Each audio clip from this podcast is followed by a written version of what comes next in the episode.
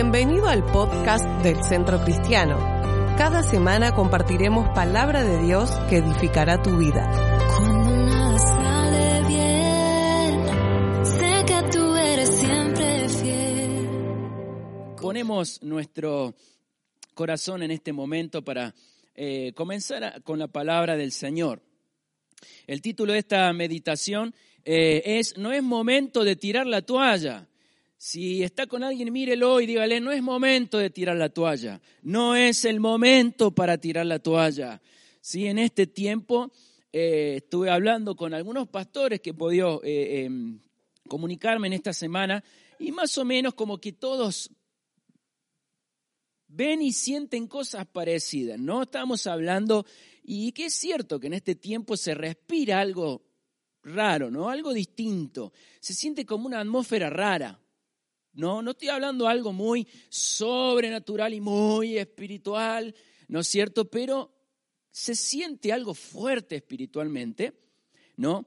Como una atmósfera rara. La gente está cansada, ¿no? Es como que esto, haber estado encerrado, hizo que la gente se canse eh, con miedos, egoísmo, la gente acobardada, hay depresión, ¿no? Hay mucha ansiedad. Y bueno, así un sinfín de cosas que, que se ve, ¿no?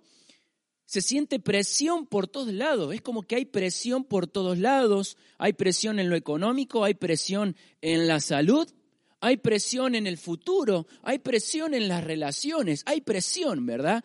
Se siente esa presión. Claramente vemos que es el ambiente ideal para que el diablo, el, el adversario, trabaje con libertad. Es como que se están dando todo para que el diablo pueda operar con total libertad. ¿no? Es el ambiente ideal para él. Y pensaba en este tiempo, en esta semana, el Señor traía a mi corazón la palabra que nos dio a principio de año, ¿verdad? Como iglesia, en este año tenemos nuestro lema que es impulsados, impulsados por el Espíritu Santo, ¿no es cierto? Impulsados a actuar. Cuando se compartía la palabra el primer domingo de enero, no nos íbamos a imaginar nunca que esto iba a acontecer, pero Dios nos estaba hablando. El Señor decía que venía ese impulso del Espíritu Santo, pero a medida de mayor impulso de la iglesia, más presión y más persecución. ¿Y quién iba a pensar que en marzo, verdad, se declarara esta cuarentena, viviéramos esto que está sucediendo a nivel global con esto de la pandemia? La verdad que creo que nadie se hubiese imaginado esto, ¿no? Eh, la iglesia iba a ser impulsada, pero venían esas presiones. Nos encontramos en un momento histórico y pienso en los discípulos cuando fueron impulsados en el Pentecostés, en Hechos, ¿verdad? Ese impulso que fue determinante para los discípulos. No quiere decir que ese impulso que venía o que viene y que Dios quiere darnos y nos empuja internamente, no quiere decir que no van a venir situaciones difíciles, sino que más bien ese impulso nos va a mantener en pie. ¿Cuántos dicen amén? Nos va a mantener firmes, nos mantiene en acción, nos mantiene con fuerzas, nos mantiene activos. ¿Cuántos pueden decir adiós? Amén a eso. Sabe de que Dios ya tiene su plan, ya está todo trazado en el, en el calendario celestial. Lo único que espera Dios en este tiempo es contar con hombres, es contar con mujeres determinados a obedecerlo, determinados a hacer la voluntad de Dios. Con eso para Dios basta. Un hombre, aunque sea que consiga, uno que diga, Señor, cuenta conmigo en este tiempo. Dios puede hacer cosas tremendas. Y yo sé y creo que no hay solamente uno. En este tiempo se está levantando un gran avivamiento, un mover de la iglesia. Y quiero compartirle en esta oportunidad un pasaje en el libro de Jeremías, capítulo 20, versículo 9. Pasaje tremendo, está en la versión PDT. Palabra de Dios para todos. Dice la palabra, yo dije, ya no anunciaré más de él, no volveré a hablar en su nombre pero su mensaje dentro de mí se convierte en un fuego ardiente que me cala hasta los huesos, Hago todo lo que puedo por contenerlo, pero me es imposible. Ponga la mano en su pecho en este momento y diga conmigo, hay un fuego ardiente que me cala aquí adentro hasta los huesos. En este momento Dios nos tiene que encender otra vez, tiene que encender nuestra vida. Comienza a avivar otra vez ese fuego, ese, esa pasión por Él, ese deseo por Él. No es tiempo de volver atrás, no es tiempo de mirar atrás, no es tiempo de tirar la toalla. No, este es el mejor momento para que los hijos de Dios se levanten. ¿Cuántos dicen amén? Yo quiero compartir con ustedes tres estados de los hijos de Dios ante el llamado de Dios. Tres estados en la cual pasamos. Primera es nuestra respuesta. Cuando Dios llama a nuestro corazón está nuestra respuesta. Mire lo que pasó con Jeremías capítulo 1 del versículo 5 hasta el 10 dice, antes que te formase en el vientre, te conocí. Antes que nacieses, te santifiqué. Te di por profeta a las naciones. Y yo dije, ah, ah, Señor Jehová, he aquí, no sé hablar, porque soy niño. Y me dijo Jehová, no digas, diga conmigo, no digas, soy un niño, porque a todo lo que te envíe irás tú. Y dirás todo lo que te mande. No temas delante de ellos porque, porque contigo estoy para librarte, dice Jehová. Y extendió Jehová su mano. Mira esta parte. Y tocó mi boca. Y me dijo Jehová, he aquí he puesto mis palabras en tu boca. Mira que te he puesto en este día tremendo sobre naciones y sobre reinos, para arrancar, para destruir, para arruinar y para derribar, para edificar y para plantar. Qué hermoso pasaje. Jeremías se encuentra con el llamado de Dios cara a cara. Dios presentándose ante él y le dice, hijo, yo te escogí, como a muchos de nosotros nos ha pasado. Si usted me está viendo, sin duda que Dios lo ha escogido para una tarea específica. Pero lo primero que hay que ver es la reacción al llamado de Dios. ¿Cuál es la reacción? A ver si vemos en Jeremías, ¿cómo respondió Jeremías?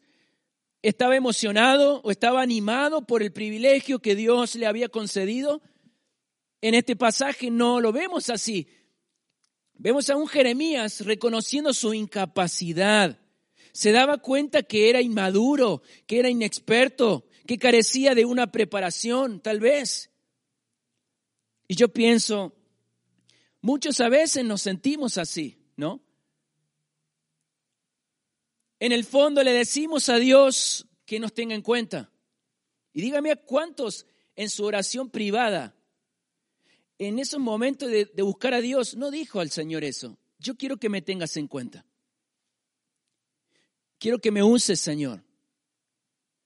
Quiero servirte. Quiero estar a tu disposición. ¿Cuánto le pudimos haber dicho eso al Señor? Pero cuando Él llama, empezamos a temblar y nos consideramos incapaces y decimos, ¿por qué a mí? ¿Por qué a mí? ¿Sabe de que para llevar a cabo la obra divina tenemos que reconocer que somos indignos e incapaces. Es un detalle especial para Dios. Si vemos a lo largo de la Biblia, los grandes hombres de Dios que Dios llamó, todos le dijeron, no me siento bien, no estoy útil, se quisieron esconder, pusieron una excusa.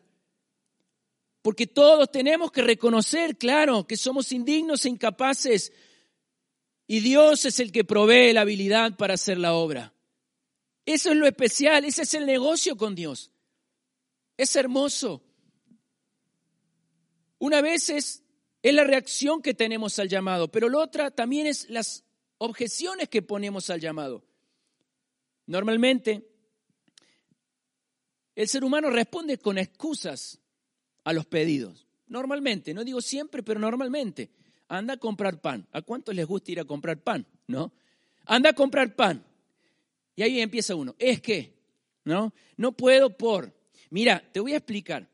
Pero si tenés que ir a comprar pan nada más, ¿no? Y uno responde con una excusa para justificar. Bueno, la excusa de Jeremías fue su falta de madurez. Él le dijo, eh, eh, soy niño todavía. Era una responsabilidad tan grande que él se consideraba inútil. No podemos decir que Jeremías le dijo que no, es cierto. No le dijo que no estaba dispuesto, sino excusó y dijo, soy niño todavía. Le falta experiencia para emprender el llamado. ¿Cuántos escucharon tal vez frases así? Solemos decir, todavía no estoy listo. El próximo año arranco. La próxima me sumo. La próxima oportunidad yo voy a estar ahí. ¿Cuántos a veces le decimos así a Dios? Y yo sé que Dios en esta oportunidad está llamando y golpeando corazón para este tiempo. Jeremías tuvo que aprender que Dios nunca va a llamar a alguien a su obra, al servicio, a estar con Él, sin Él proveer todo lo necesario para cumplirla. Pero para ver esto, nosotros tenemos que aceptar el llamado. Y aceptar el llamado, hacer frente, aceptar el, el, llamado de Dios, el único remedio es cerrar los ojos y decir que Dios se haga cargo de todo. Dios, yo voy, pero tú te haces cargo de todo. Porque simplemente Dios con el hecho de tocarle la boca a Jeremías le estaba dando a entender que Dios le daría las palabras necesarias Dios lo que quería es que Jeremías dependiera por completo de Dios, dependiera por completo de Él. Y cuando Dios nos llama, Él quiere que dependamos completamente de Él. Así nos sucede a nosotros. Para cumplir lo que Dios nos ha pedido, la obra que nos ha tocado hacer, el llamado que arde adentro del corazón. Al llamado de Dios simplemente lo necesitamos a Él y dependemos de Él.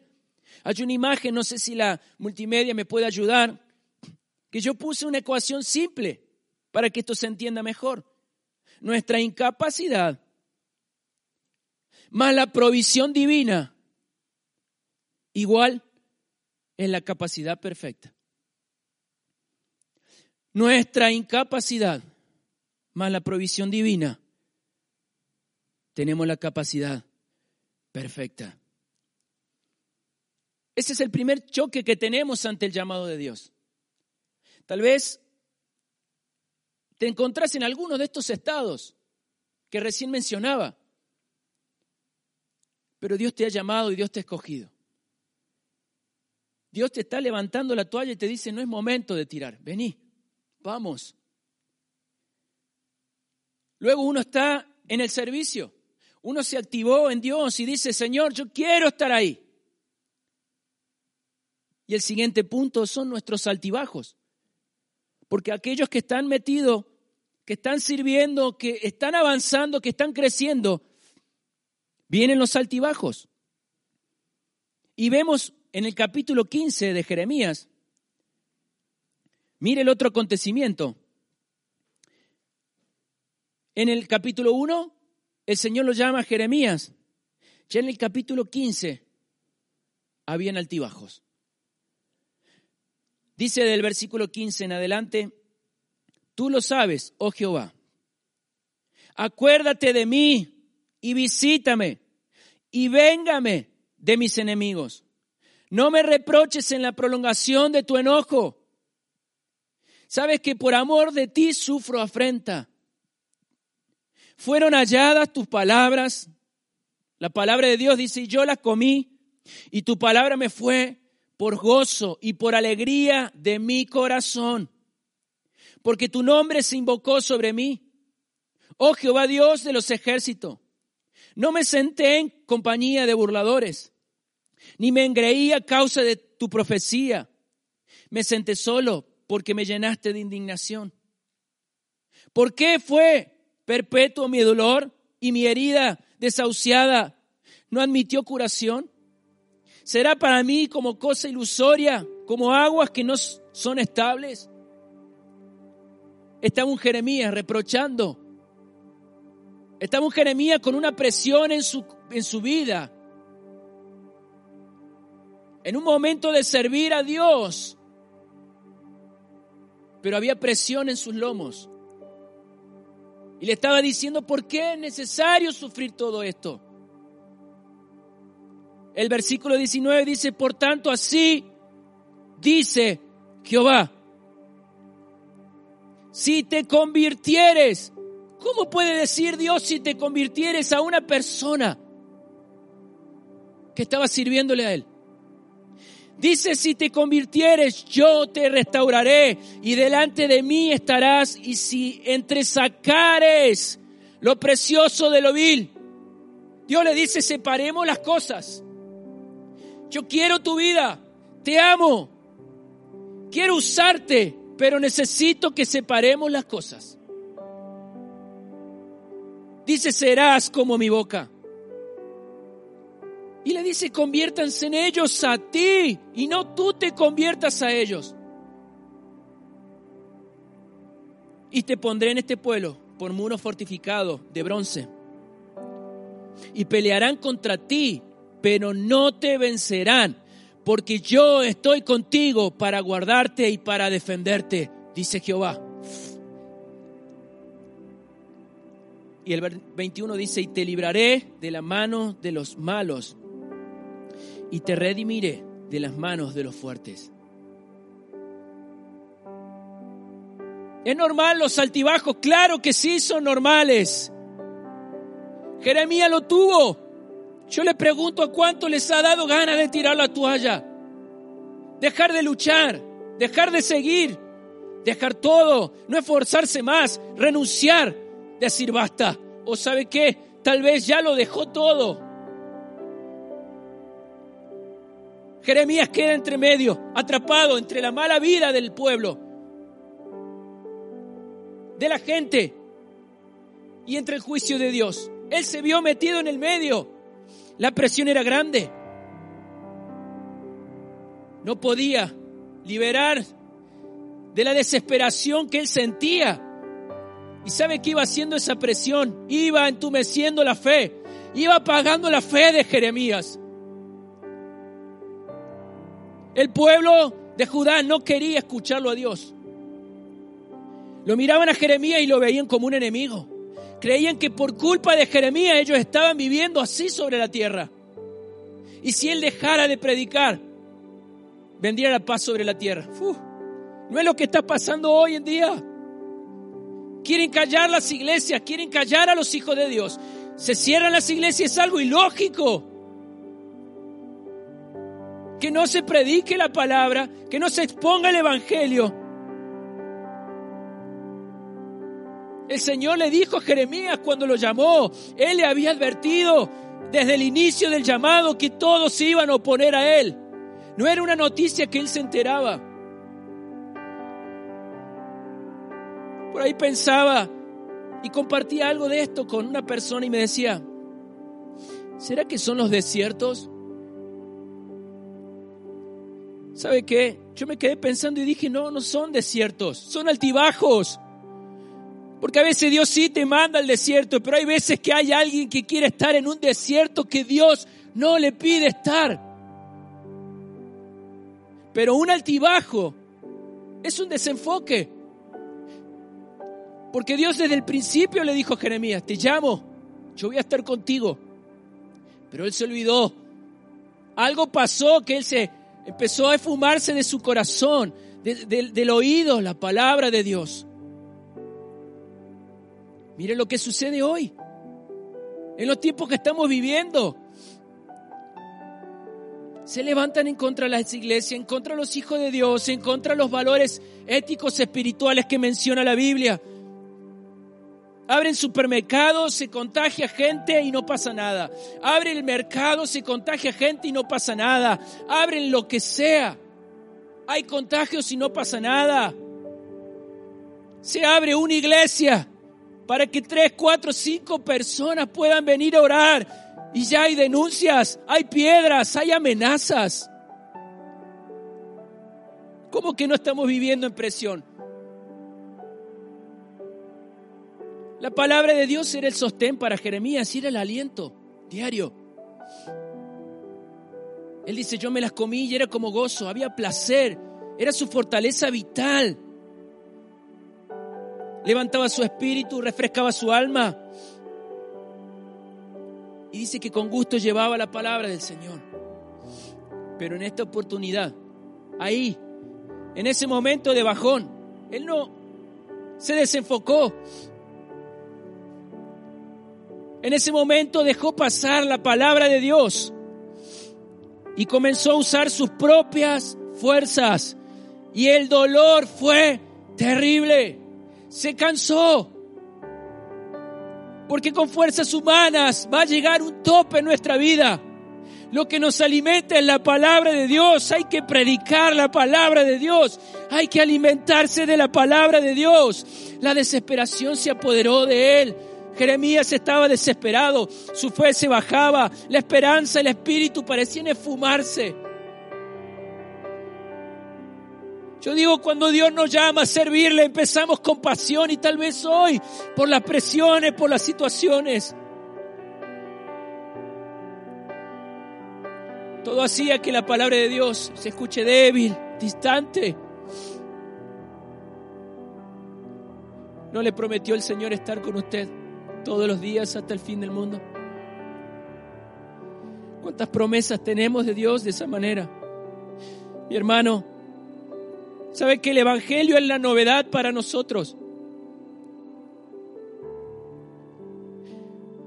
Jesús es la novedad para nosotros, aunque tenga 20 años de convertido, 50 títulos de institutos bíblicos. Sí, Jesús es la novedad para nosotros. De todos los días. Si perdemos la esencia de la novedad, ahí hay que preocuparse. Como hay cristianos que pierden la novedad. Si ya no hay novedad en lo que hacemos, hay que parar. Hay que buscar a Dios. Hay que volver a su presencia. Yo no sé qué es lo que tal vez hoy haga para Dios. O tengas algún ministerio, estás sirviendo en algo. Pero si eso ya no te está siendo atractivo, si ya eso te cansó, preocúpate. Volvé a Dios, volvé a Dios, Él te espera. No es tiempo de tirar la toalla, es el momento ideal para levantarnos. Mira la respuesta de Dios para Jeremías.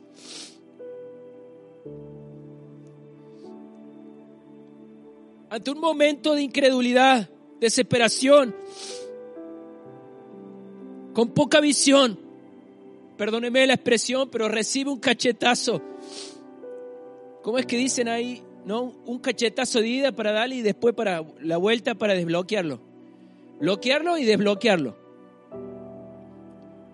Y recibe un cachetazo y le dice, si te conviertes, te restauraré. ¡Wow! Le dice, escucha mi voz, sírveme, aférrate a mis promesas, Olvídate de ti mismo. Vamos. Vamos, Jeremías. ¿Cuántos Jeremías pueden estar escuchando y decirle, Señor, gracias? Hoy el Señor le responde con una promesa. Y Él le dice, vamos a abrir tus ojos, no te prometí lo que iba a hacer. Mire lo que le había prometido Dios. En el capítulo 1, cuando lo llama, mire lo que le prometió. Versículo 18 y 19 dice, porque aquí, que yo te he puesto en este día como ciudad fortificada, como columna de hierro y como muro de bronce contra toda esta tierra, contra los reyes de Judá, sus príncipes, sus sacerdotes y el pueblo de la tierra y pelearán contra ti, pero no te vencerán. Porque yo estoy contigo, dice Jehová, para librarte. Ahora lo anima, lo levanta para que vuelva a ser el portavoz digno de lo que había sido, con la misma pasión. Y en esta oportunidad sé que Dios está animando tu corazón para volver y Él te dice, ven, no tengas miedo, vuelve, vuelve, no es el momento de arrugar, no es el momento de tirar la toalla.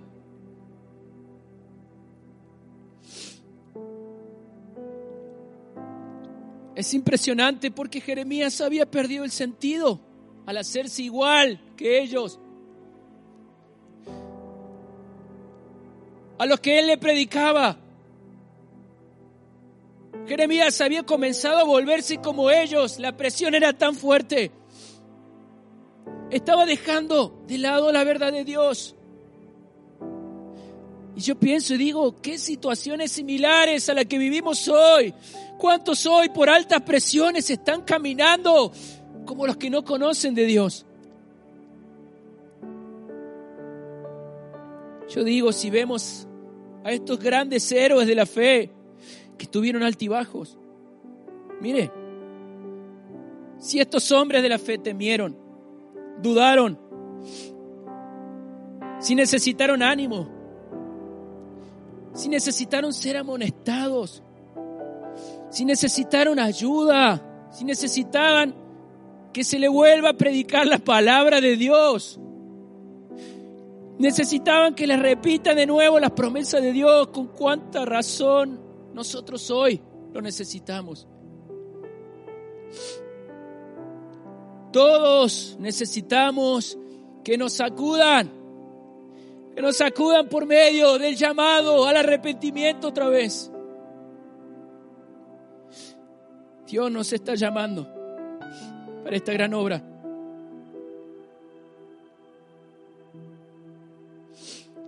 Con la ayuda del Señor vamos a regresar. Con la ayuda de Dios vamos a volver como ocurrió con Jeremías. Porque todo, todo, todo lo que hoy estamos viendo no tiene que ser suficiente y decirnos basta hoy para estar dispuesto para hacer luz. No es tiempo de volverse atrás, es tiempo de hacer luz. Para aquellos que se encuentran en medio de la oscuridad, lejos de Cristo, en desesperación, es tiempo que podamos ayudar a otros a regresar, a encontrarse con Dios, que nos vean a nosotros apasionados y volver a Dios. Por último, en nuestra entrega completa. Le vengo hablando de Jeremías, porque en el capítulo 1 lo llama. En el 15 tuvo su altibajo. Y en el versículo 20, en el capítulo 20,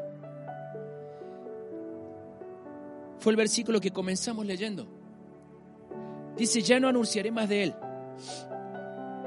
Dice, yo dije, él mira atrás, yo dije que ya no anunciaré más de él, no volveré a hablar más de su nombre, pero su mensaje, uy Dios mío, su mensaje dentro de mí se convierte en un fuego ardiente que me cala hasta los huesos. Hago todo lo que puedo para contenerlo, pero me es imposible. El espíritu, el llamado, es más fuerte. Mi hermano, no podemos decirle no al llamado de Dios. No le podemos decir no a su obra. No podemos decir no cuando vemos la necesidad. Yo sé que dentro de nosotros es más fuerte lo que Él ha puesto que las ganas de volvernos atrás.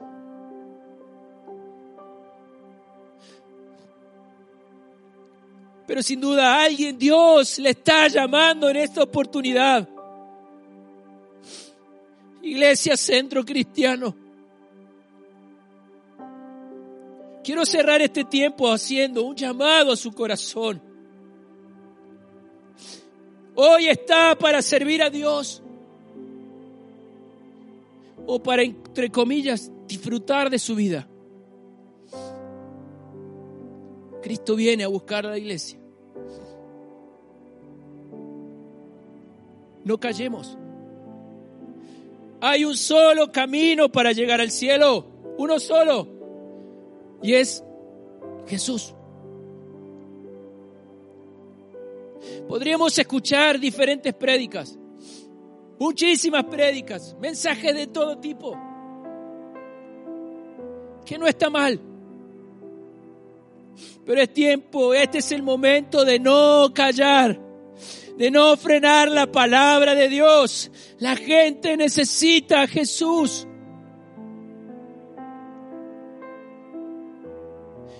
Tal vez alguien me estará escuchando en esta oportunidad porque hay otro que está escuchando y de ahí de oído. O porque te pasaron el link. O tal vez no sabes cómo llegaste a escuchar este mensaje. ¿Podremos recibir ayuda del gobierno o no? ¿Podemos recibir, recibir ayuda de una iglesia, de una fundación o no? ¿Podremos ser buenas personas o no? ¿Podremos tener trabajo, recursos o no? Pero la única manera que seamos salvos es reconociendo a Jesús como nuestro Señor y Salvador de nuestra vida. Por eso es el llamado a la iglesia, es tiempo de predicar. Es tiempo de no callar. Porque nada, porque nadie podrá detener cuando la palabra es proclamada, cuando la palabra de Dios es soltada. Nadie lo puede detener. Y quiero concluir con esta pregunta. ¿Podremos terminar repitiendo estas palabras que dijo Jeremías? Mire cómo continúa el pasaje después del versículo 9.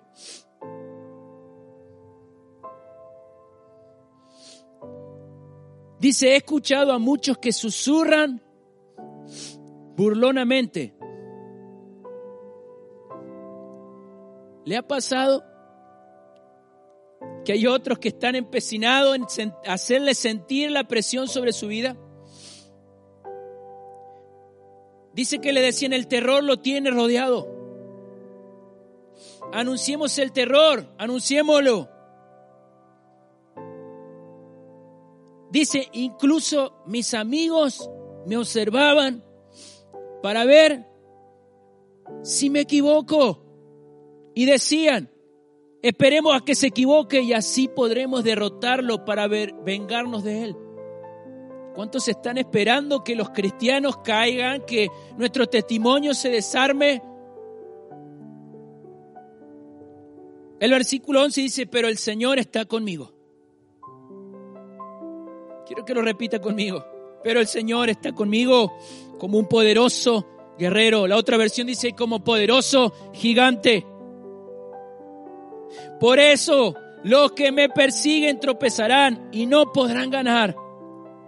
Fracasarán y quedarán avergonzados. Su deshonor será permanente. Nunca se van a olvidar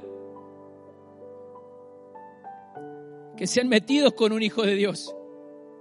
Señor Todopoderoso, que juzga lo que está bien, que ves nuestros deseos y pensamientos, déjame ver tu venganza contra ellos. Mire esto, te lo pido porque he puesto mi caso en tus manos. Iglesia, ponga todos sus casos en las manos de Dios. Levante su toalla. Sé que sé si es necesario. Y dígale a Dios, séme aquí, aquí voy a estar, Señor. Contad conmigo.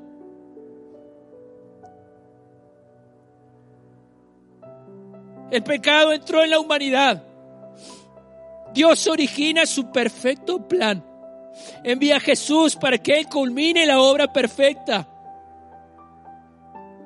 ¿Sabe qué es lo grandioso de eso? Tal vez usted me diga la cruz. Claro que sí, es maravilloso. Le damos gracias a Dios por la cruz. Pero hay algo más, hay algo más. Y quiero comparárselo con un ejemplo.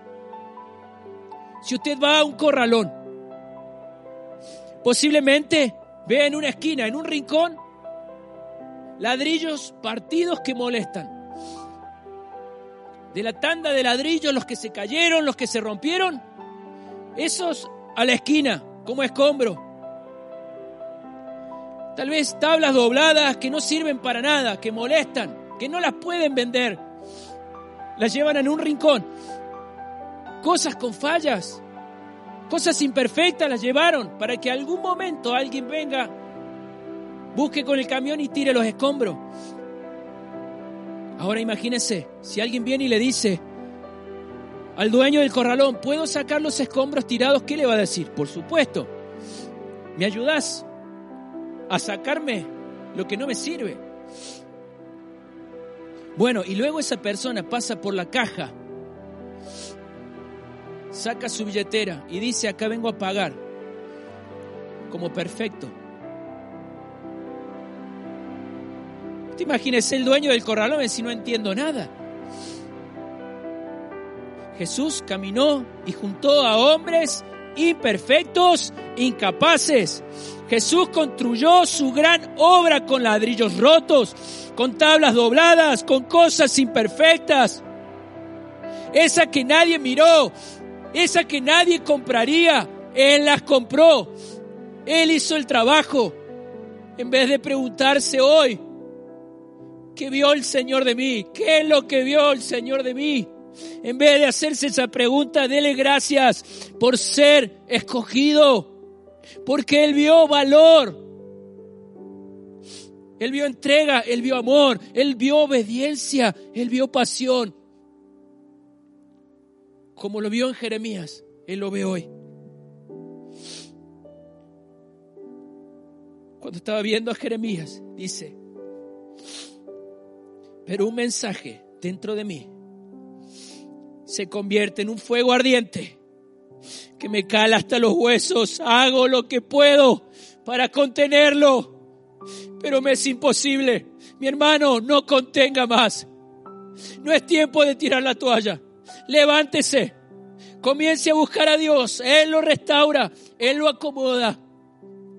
Y nos da dirección. Cierre sus ojos. Amado Dios, en esta oportunidad ponemos nuestro corazón. Ponemos nuestra situación, todo lo que podamos estar viviendo. Ya sea por la presión de la sociedad, presión del gobierno, presión por lo económico, presión por las relaciones, presiones, tal vez por la salud. Pero somos tus hijos, oh Dios. Así como le prometiste a Jeremías que ibas a estar, yo estaré contigo. No va a haber nada que te derrumbe. Él está haciendo el llamado en esta oportunidad. Hay carga en los corazones. Hay gente que tiene deseo, amor por Dios. Es tiempo de hacerlo. Señor, apasiona ese corazón Enciende, arde en esa vida, en esta oportunidad, Dios. Inquieta su espíritu en el nombre de Jesús. Porque algo grande viene. Algo grande viene. Y tú cuentas con cada uno de nosotros. Señor, te damos gracias. No cuestionamos por qué nos elegiste. Sí te damos gracias porque tú nos diste valor, nos diste dignidad Tú nos has escogido tal como somos para completar una obra majestuosa. Gracias Espíritu Santo. Que esta palabra sea sellado en cada corazón, en cada vida sobre este tiempo, en el nombre poderoso de Jesús. Gracias Señor. Amén. Y amén. Hermano, que en este tiempo esta palabra marque fuego en nuestra vida. Si usted me está viendo, quiero decirle ánimo. No mire para atrás. No se dé vuelta. No tire la toalla. Mire para adelante. Dios los está esperando. Dios los está esperando para una tarea específica. Gracias a Dios por su palabra. Nos vamos a reencontrar el próximo miércoles a las 20 horas por esta misma plataforma, Facebook, para compartir un tiempo con el Señor y entre los hermanos. Quédese un instante más. Vamos a cerrar compartiendo una alabanza. Que Dios le bendiga, que tenga un hermoso día hoy. Bendiciones.